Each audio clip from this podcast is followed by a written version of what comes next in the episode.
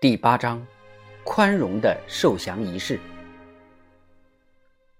一八六五年三月的下旬，一种反常的现象出现在弗吉尼亚州的里士满市。南方联邦总统杰斐逊·戴维斯的夫人把私产存寄在一家绸缎店里出售，卖掉了拉车的马匹，收拾其他的行李和物品南行。看来重大的事件。即将要发生了。这时，北方军队总司令格兰特将军的军队已经包围南方联邦的首都里士满，长达九个月。而南方李将军的军队衣衫褴褛，饥饿不堪，既无军粮又无军饷，好不容易领到点薪水，也只是南方联盟发行的早就一文不值的纸币。那时。南方货币贬值，物价飞涨，买一杯咖啡要三美元，一根木柴也要五美元，一桶面粉所价更是高达一千美元。南方退出联邦政府的要求失败了，他们的奴隶制度马上就要土崩瓦解了。李将军和他的手下们都知道这一点。这个时候。南军已有十万士兵弃军私逃，甚至还有整个军团一起收拾行李出走的。有人转而向宗教寻求希望和慰藉。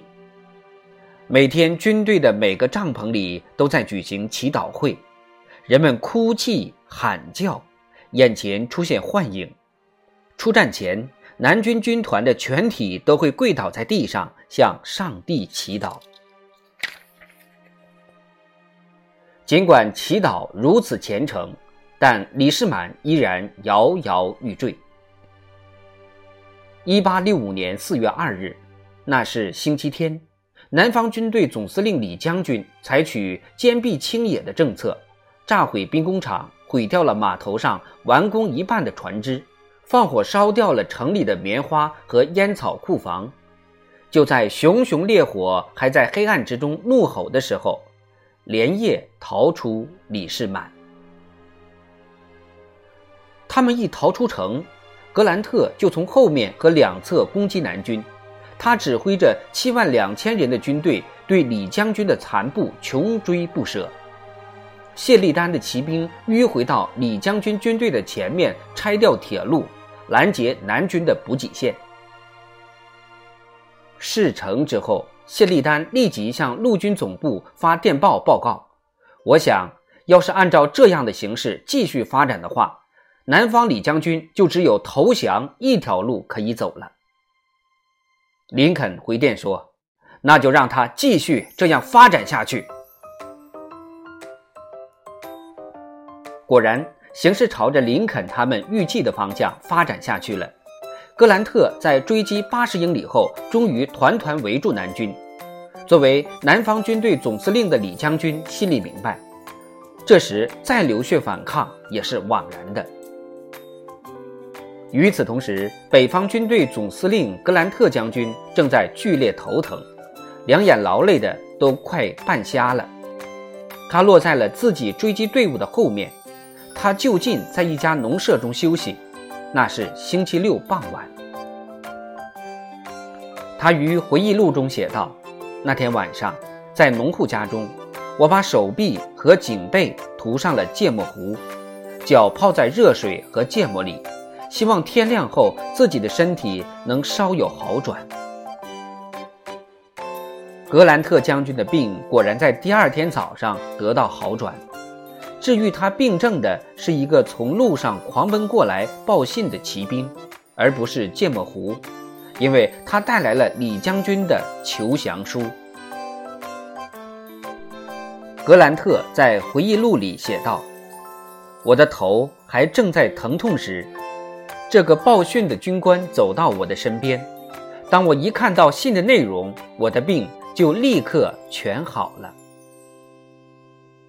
那天下午，代表南北双方的两位将军在一栋砖砌的小客室里进行了会谈。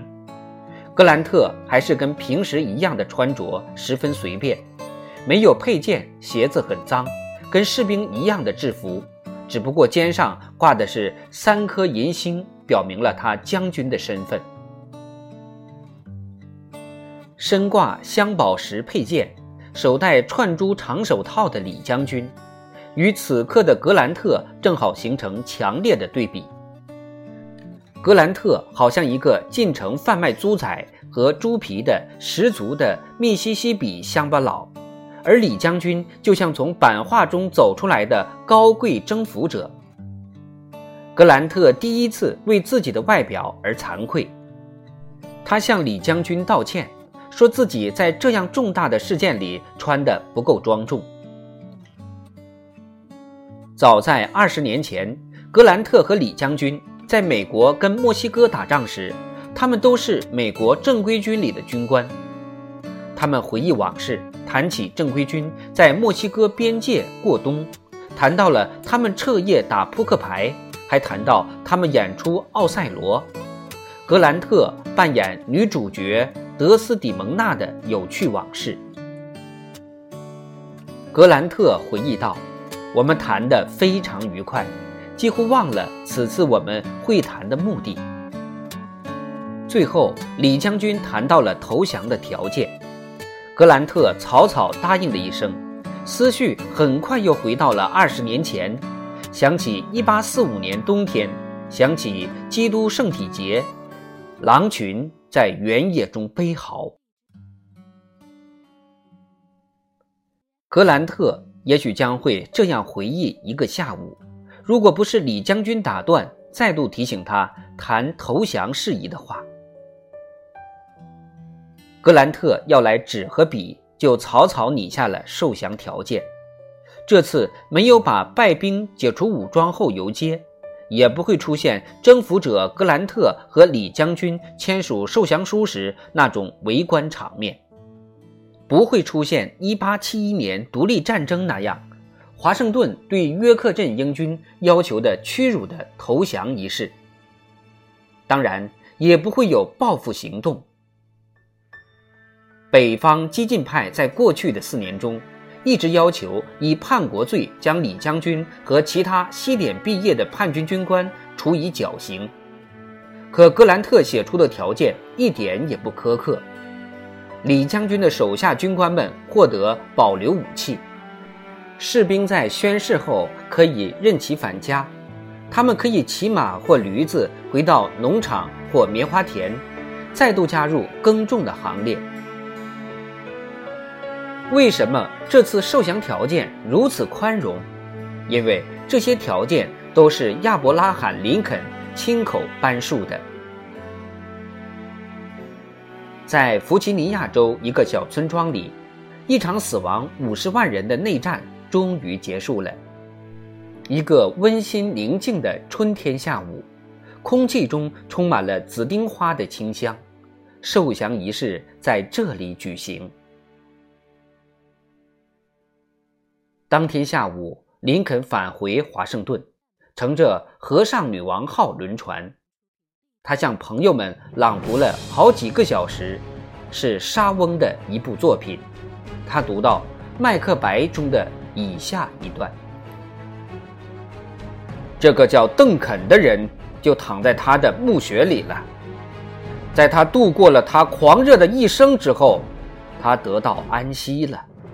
那些叛逆者。”已放下了他们最为恶毒的手，尖刀与毒药，内律与外患，这一切都已经不能将他伤害。